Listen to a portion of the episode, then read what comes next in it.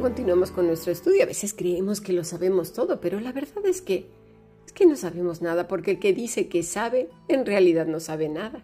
Y el que sabe se da cuenta que tampoco sabe nada porque mientras más estudia, más se da cuenta de su ignorancia. Así pues, cuando Jesús iba por el camino, vio a Leví, hijo de Alfeo. Pero no fue un ver como quien ve una cosa por el camino, unas flores o una piedrecita. No, no, no. La palabra es jorao. ¿Sabes qué quiere decir? Discernir claramente. Mirar con discernimiento. ¿Recuerdas al paralítico? ¿Cómo el Señor perdonó sus pecados sin que éste siquiera abriera la boca o hacer cualquiera declaración? En este punto ya deberíamos saber que el Señor escucha más los corazones que las palabras, porque somos muy buenos para decir lo que suena bonito, lo correctamente hablado, para quedar bien y parecer buenas personas. De hecho, muchas veces ya he comentado que a veces oramos para que la gente nos escuche, pero no oramos para Dios. Qué triste, ¿no?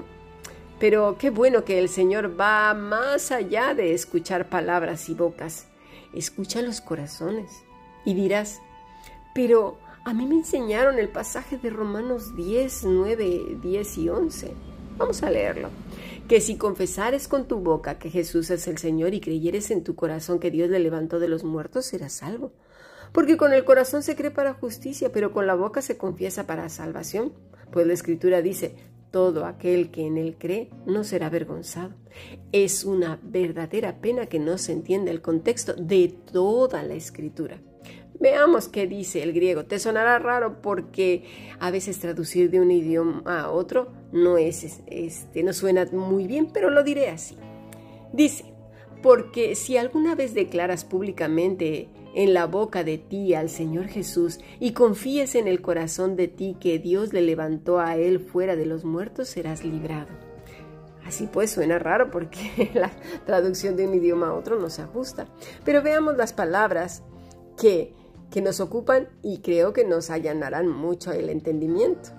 Dice que si alguna vez, es decir, si acaso, dices públicamente, es más o menos la misma idea que dice el Señor en Isaías 29:13. Dice, pues el Señor, ¿por qué? En este pueblo se acerca a mí con su boca y con sus labios me honran, pero su corazón está lejos de mí y su temor de mí no es más que un mandamiento de hombres que le ha sido enseñado. Por eso, por eso la boca no es, las palabras no es imprescindible, mis estimados. Pablo no está diciendo que esto sea un requisito imprescindible para entrar al cielo ni para ser salvo. Entiéndase bien. Si no, pues el primero que no cumplió fue el mismo Señor Jesucristo con el paralítico y con todos los pecadores. ¿Te acuerdas de la mujer que fue pillada en adulterio? No confesó con la boca. ¡Ay, Señor, de verdad! ¿Cómo se te pudo haber pasado, hombre? ¡Ay, las tradiciones de los hombres! Señor Jesús, te pasaste tres pueblos en serio. Somos de lo peor.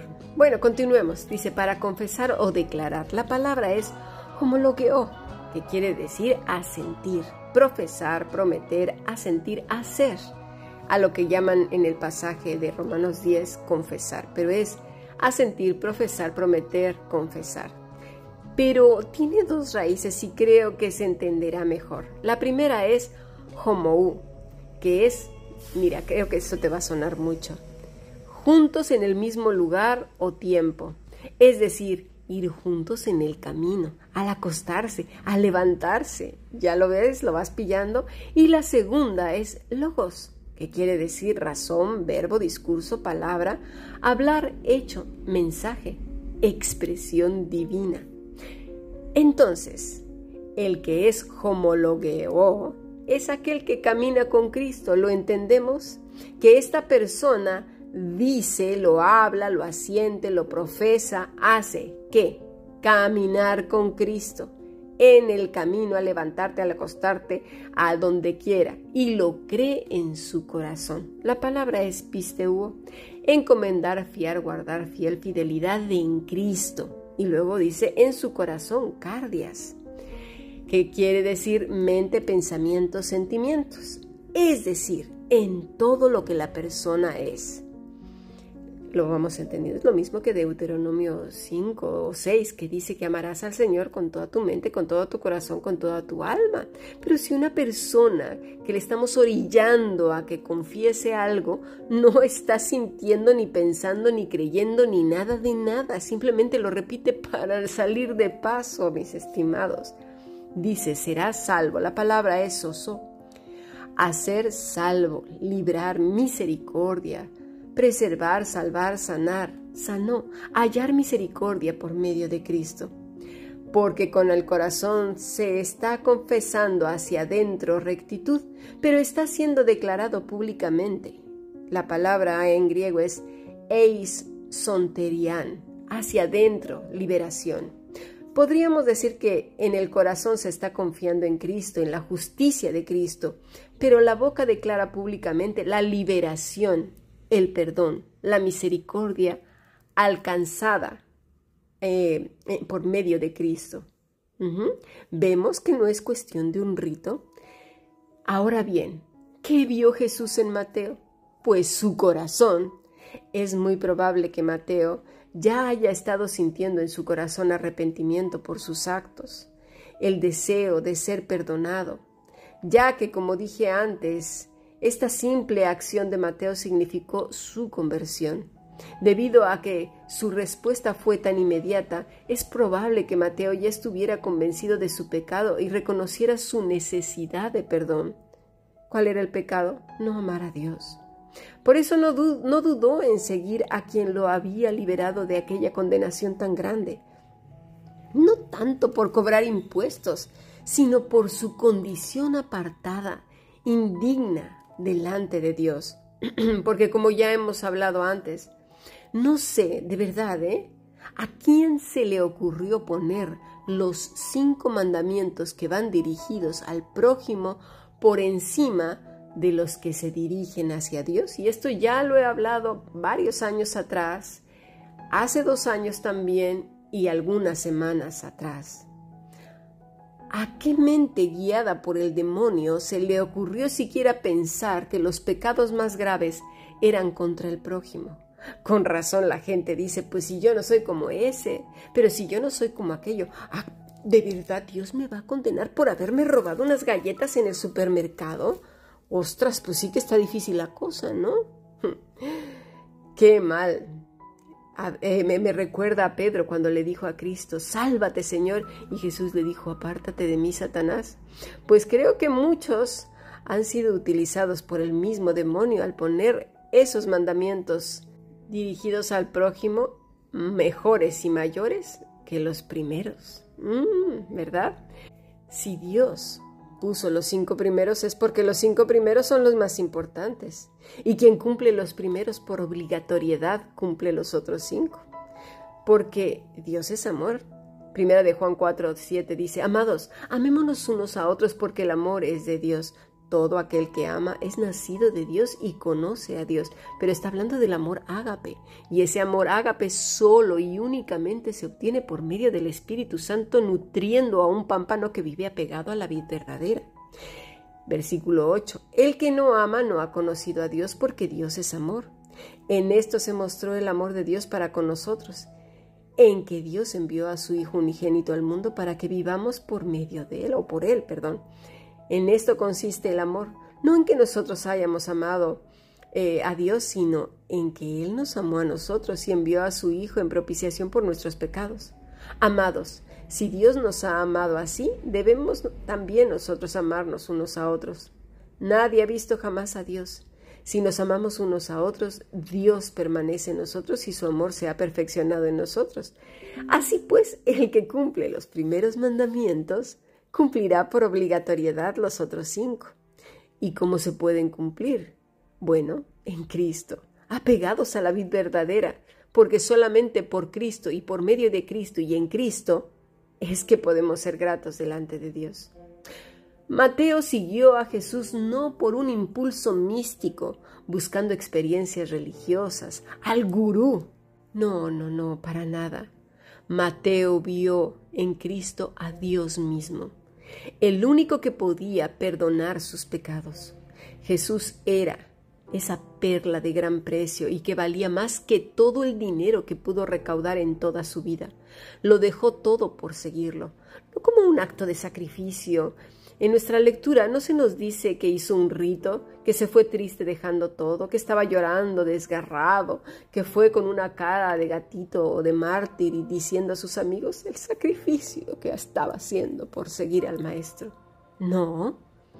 Veamos qué dice Lucas 5:29 y le vi, le hizo gran banquete en su casa, y había mucha compañía de publicanos y de otros que estaban a la mesa. Mateo 9:10. Aconteció que, estando él sentado a la mesa en la casa, he aquí que muchos publicanos y pecadores que habían venido se sentaron juntamente a la mesa con Jesús y sus discípulos. Estaba gozoso, feliz. En lugar de esto, pues, Mateo hizo un gran banquete en su casa fue a deleitarse con el Señor. ¿Qué hace una persona que ha sido perdonada por sus pecados? ¿Una oración de tres minutos? ¿Solo confiesa con su boca un rito que le han enseñado y prácticamente le han obligado a hacer? Mira, es posible, sí, que una pequeña oración. Quizás, no lo digo que no. Es posible que simplemente en su corazón pero no porque alguien le diga que forzosamente debe de serlo así si no, no es salvo. No, no, no, no. Es porque en su interior sabe que es indigno, que no ha amado a Dios, que no lo ha puesto en primer lugar en todas las cosas, que no es su prioridad, que ha tenido a muchas cosas como ídolos, incluyendo su propio ego, mejor y mayor que a Dios, que ha escuchado y obedecido más la voz de los hombres que al Señor por temor de hombres, que sus días nunca le pertenecieron a Dios, nunca, no uno solo, no, ni dos, ni tres, que nunca le pertenecieron a Dios. Y esto lo digo porque muchos solamente le dedican un día. ¿eh? Por cierto, aquel que ama a Dios anhela la llegada de su amado y lo anhela todos los días. Dice Apocalipsis 22, 17, el espíritu y la esposa dicen, ven. El que oye diga, ven. Y el que tiene sed venga y el que quiera tome agua de la vida gratuitamente. Pero observa bien y con detenimiento lo que acabo de leer. Y el espíritu y la esposa dicen que, ven. Pero más allá, el que oye, ¿me estás oyendo? ¿Me oyes? Dice, el que oye diga, ven. Está la iglesia, el remanente en todo el planeta Tierra, desde el norte, el sur, este y oeste, clamando desde lo profundo del corazón, ¿ven? No, al contrario, tienen miedo por lo que acontece en el mundo, están nerviosos, no quieren irse. Qué pena, ¿no? No clama junto con el Espíritu, ven, Señor. No, estamos más afanados con nuestros quehaceres diarios.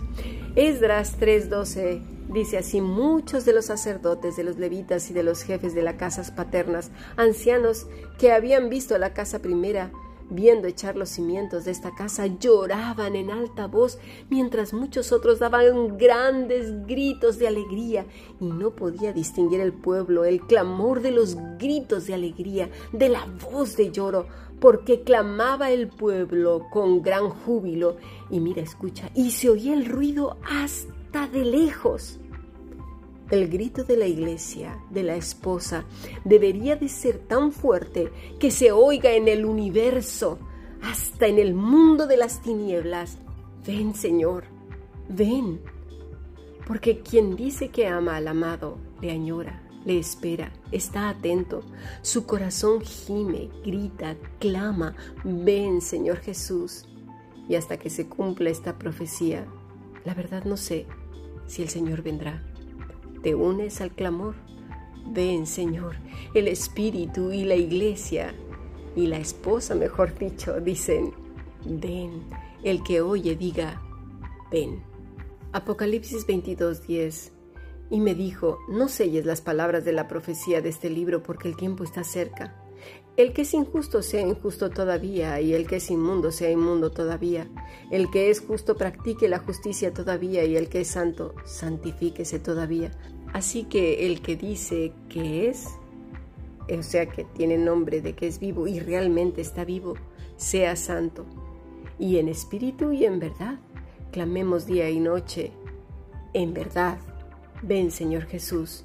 Dice el versículo 20 de Apocalipsis 22, el que da testimonio de estas cosas dice, ciertamente vengo en breve. Amén. Sí, ven, Señor Jesús, vuelve a decir. La gracia de nuestro Señor Jesucristo sea con todos vosotros. Amén. Y que así sea. Ven, Señor Jesús.